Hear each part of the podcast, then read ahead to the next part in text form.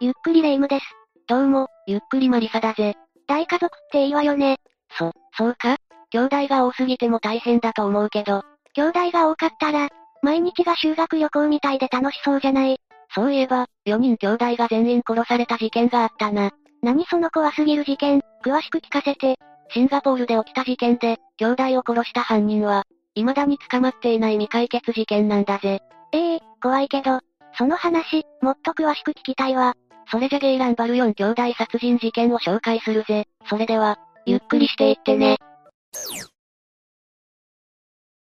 その事件は1979年1月6日に、シンガポールのゲイランにある、団地の一角で起きたんだ。今回は海外の事件なんだね。その団地には、夫のダンクエンチャイと、妻のリーメイング、そして夫婦の子供4人で暮らしていたんだぜ。子供が多い家庭だったのね。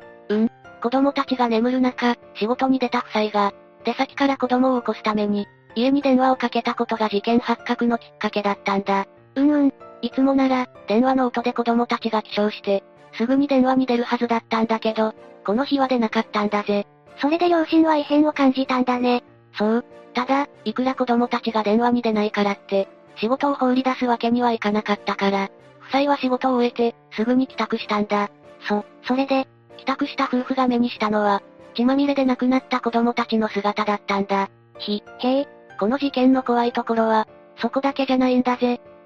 他にどんな怖いことが、事件から2週間後に、犯人と思われる人物から手紙が届いたんだぜ。え、その内容は、子供たちが亡くなったことを、悲しむ両親を嘲笑うもので、手紙の中には、妻のことを知っていないと、書けない内容も含まれていたんだが、だが、その手紙だけじゃ、犯人逮捕につながる手がかりは得られず、結局、犯人を特定して逮捕するまでには至らず、今でも未解決の事件となってしまったんだぜ。未解決事件か。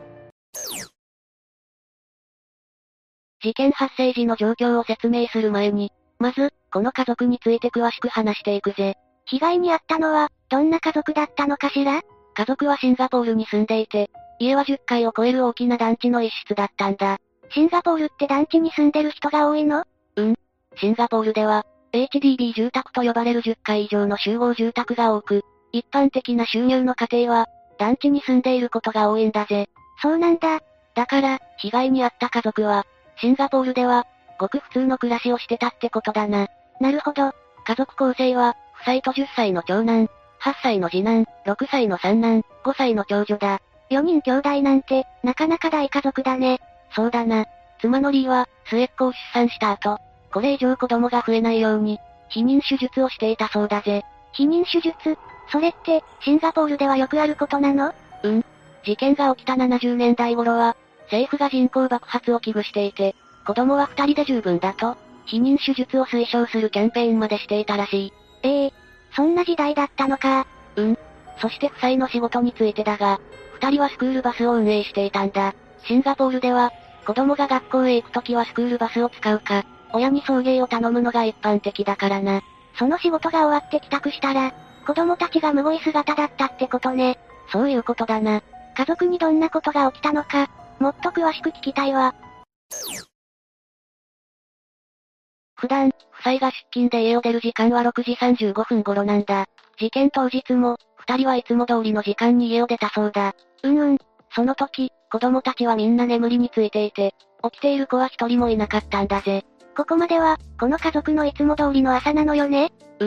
そして夫妻は子供たちを起こさないように、4人の子供たちの寝顔を見てから、静かに家を出たんだ。うんうん、そして、夫妻が家を出てから40分くらい経って、いつも通り、学校へ行く、子供たちを起こそうと電話をかけたんだ。そしたら、それが、誰も電話に出なかったんだぜ。ええいつもなら、最初に電話に気づいた子が起きてきて、両親からの電話に出るはずなんだが、この時は、誰も出なかったんだ。なら、両親はその時点で心配したんじゃないだから、夫妻は不安になってしまって、隣人に連絡をして、子供たちの様子を、見に行ってもらうよう頼んだんだぜ。で、そのお隣さんが見に行ったの隣人は夫妻に頼まれた通り、様子を見に家に行ったんだ。そして、家の外から声をかけたんだが、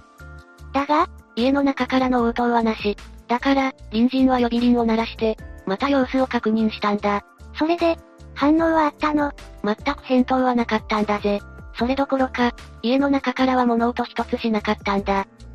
その時、子供たちはどんな状況だったんだろう。その後、隣人はその様子を夫妻に報告したんだ。当然、夫妻は不安で混乱し、今すぐ帰りたい気持ちでいっぱいになったんだが、スクールバスという職業上、仕事を放り出すわけにもいかず、まあ、そうなるわよね。夫妻は不安を抱えたまま仕事をしたんだ。そして、最初に子供たちに、電話をかけてから3時間後の10時に、やっと二人は仕事を終えたんだぜ。そこから足早に家に帰ったんだね。そして二人は大急ぎで帰宅したんだ。家に到着し、すぐさま玄関を開けたところ、夫妻はいつもの家とは違う異変を感じたんだぜ。異変どんな子供たちがいるはずなのに、人の気配を全く感じなかったんだ。え、異変を感じた夫妻は、恐る恐る家の中に入っていったんだ。そして子供部屋を確認すると、そこはもぬけの殻状態で、4人の子供は、誰一人としていなかったんだぜ。ええじゃあ、子供たちはどこへ夫婦は子供部屋の様子を見た後、浴室へ向かったんだ。う、うん。そして夫婦が浴室の中に入ると、そこには凄惨な光景が広がっていたんだぜ。え、4人の子供たち全員が、血まみれの死体となって重なり合っていたんだ。ええ、亡くなっていた子供たちは、みんな寝る時の服装である、T シャツにズボン姿のままで、全員、頭部を刃物でめった切りにされていて、浴室の中は、辺り一面が血の海と化していたんだぜ。ひどすぎて言葉が出ないわ。この状況から見ても、夫妻が家を出て、家に電話をかけるまでの35分程度の間で、何者かが家に侵入し、子供たちを殺害したことになるな。こんなことを聞くのは、ちょっと気が引けるんだけど、亡くなっていた子供たちは、どんな状態だったの4人全員に、ひどい切り傷が残っていたんだ。誰かに切りつけられて亡くなったってことよね。そうとしか考えられないな。全員、深い切り傷が残っていて、中でも長女の傷跡はひどいものだったんだぜ。犯人に抵抗した時に、強く切りつけられたのかな。そうかもしれないな。しかも、長男に関しては、右腕が切り落とされていたんだぜ。なんてむごいことを。子供たちは全員、20箇所以上切りつけられていて、かなり猟奇的な方法で殺害されていたんだ。子供のそんな状態を、両親は見てしまったのね。絶対、深い心の傷が残るでしょ。そうだな。それにシンガポールは治安のいいところだから、周囲の住民をも恐怖に陥れた。シンガポール史上類を見ない凶悪犯罪として、この事件が知られることとなったんだぜ。治安がいいところで、こんな怖い事件が起きたら、当然、そうなるわよね。その後、両親はすぐに警察に連絡して、現場検証と捜査が始まったんだぜ。ふむふむ、警察が現場を調べたところ、事件現場となった部屋では、玄関やドアを無理やりこじ開けた痕跡もなければ、窓ガラスを割って、侵入した形跡も一切なかったんだ。ええじゃ、犯人はどうやって侵入したのそれがわからないんだ。だから、捜査はかなり難航して、結局、警察は最終的に殺害された。子供たちの親である夫妻に疑いの目を向けたんだぜ。ええでも、アリバイがあるじゃない。そう、そこなんだ。両親はいつも通りの時間に家を出て、二人でスクールバスの仕事をしていたから、その間に、四人を殺害できるわけないんだぜ。普通に考えたらそうだよね。ただ、家の中は物色された形跡はなくて、金品も何も盗まれていなかったことから、強盗目的の犯行ではないと断定されたんだ。初めから、子供たちを、殺害することが目的だったのかしらそうかもしれないな。だから、警察は犯人について、家族に対して恨みを抱いていたもので、極めて計画的な犯行だと考えたんだぜ。窓を割ったり、ドアをこじ開けてないってところからも、前々から計画を立てて、犯行に及んだと考えられるわよね。うむ、そういうことだ。一方で、現場からは犯人につながる、決定的な証拠が見つからなかったんだ。じゃあ、そのまま犯人がわからないままなの。そう。結局、犯人逮捕には至らぬまま、数十年経った今でも、未解決事件のままなんだぜ。ええ実は、この事件には怖いエピソードがあるんだ。こ、怖いエピソード。それは事件発生から少し経った時に起きたんだ。何が起きたの事件発生から2週間後、シンガポールは旧正月を迎えて、世間はお祝いムードに包まれていたんだ。でも、家族は子供たちを失って、悲しみの最中だよね。家族は深い悲しみと喪失感の中、粛々と旧正月を過ごしていたんだぜ。そんな中、家族の元にある手紙が届いたんだ。手紙その手紙は、旧正月を祝う、年賀状だったんだが、差出人が、差出人が、誰だったの早く教えて。その年賀状の差出人は、4人の子供たちを、殺害した犯人らしき人物だったんだぜ。ええな、なんで犯人が、どんな意図で送ってきたかは不明なんだが、その年賀状の内容も、なかなかひどいものだったんだ。うわぁ。なんだか嫌な予感。年賀状の内容は、子供たちを殺害されて悲しみに暮れる夫妻を、嘲笑うかのような、許しがたい内容だったんだぜ。ひ、ひどすぎるよ。年賀状には、もう子孫は残せないね、はははと、子供を亡くした夫妻が、今後子供を作ることができないことを、揶揄して嘲笑う内容も書かれていたんだ。なんて最低な犯人なの。本当に許せない。なあ、レイム。この文章から、何か気づくことはないかえ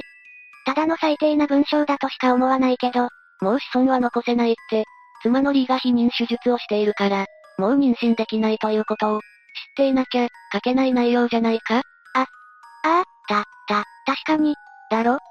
この年賀状から犯人は、夫妻について詳しく知っている、人物だということが判明したんだぜ。それなら、かなり犯人は絞られてくるんじゃないそれが、それが何どうなったの犯人本人から年賀状が届いて、夫妻について詳しい、人物だということまで分かったのに、犯人を特定できなかったそう。結局、最後まで犯人は、分からずじまいだったんだぜ。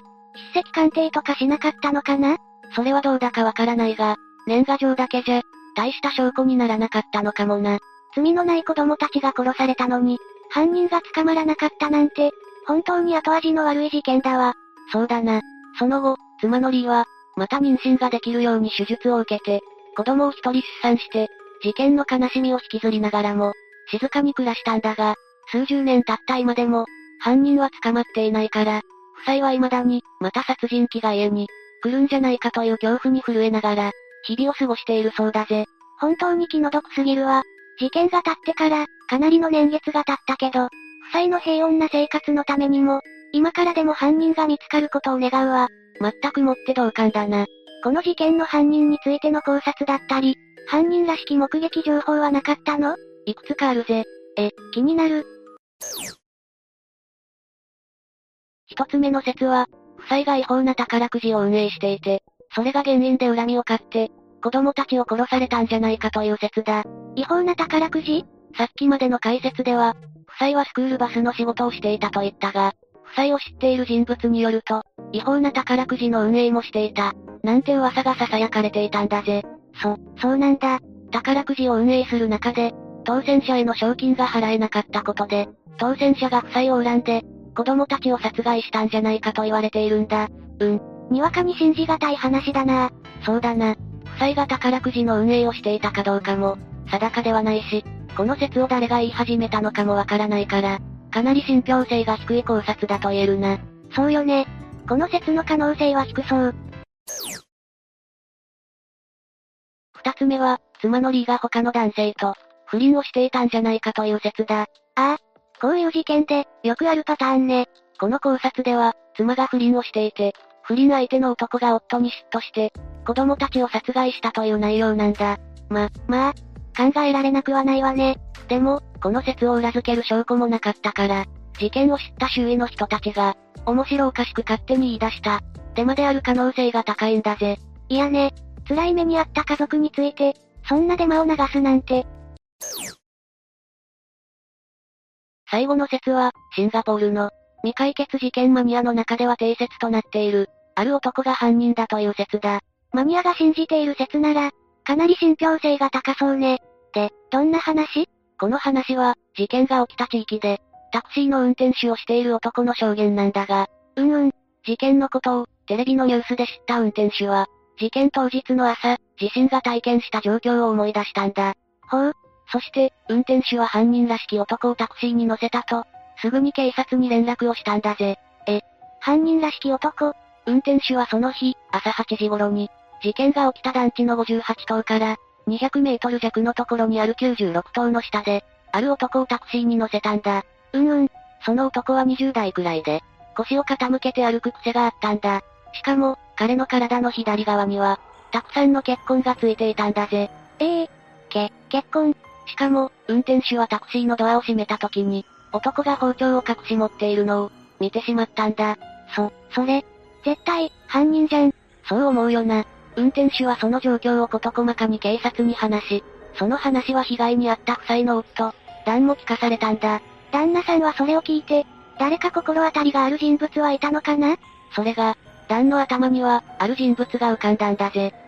誰その人物は、被害者家族の、隣人であるマレーシア人の青年だ。お隣さん、うむ。その隣人は、よく夫妻の家に、来ることがあるくらい顔なじみだったんだ。そ、そうなんだ。隣人は頻繁に、夫妻の家の電話を借りに来ていて、子供たちは彼に懐いていて、アンクルと呼んでいたそうだぜ。ええそんな人が子供たちを、殺したかもしれないの。それで、警察はその隣人を探し出して、捜査協力として事情聴取を行ったんだ。そ、それで、どうなったの事情聴取の際、運転手に面通しをさせて、事件当日にタクシーに乗せた男か、どうか確認したところ、その男だったのそう。この状況的に、この隣人を、犯人だと疑うのが当然だったんだが、だが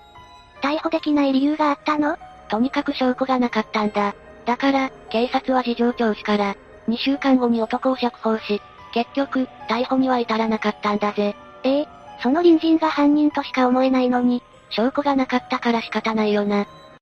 その後、隣人は58棟から引っ越していき、誰も逮捕できないまま、未解決に終わったってわけだ。うわぁ、子供たちが猟奇的な犯罪の、被害者になったってだけで、かなり胸が痛む事件なのに、解決しなかったなんて、本当に後味の悪い事件としか言いようがないぜ。さて、というわけで今回は、ゲイランバル4兄弟殺人事件について紹介したぜ。それでは、次回もゆっくりしていってね。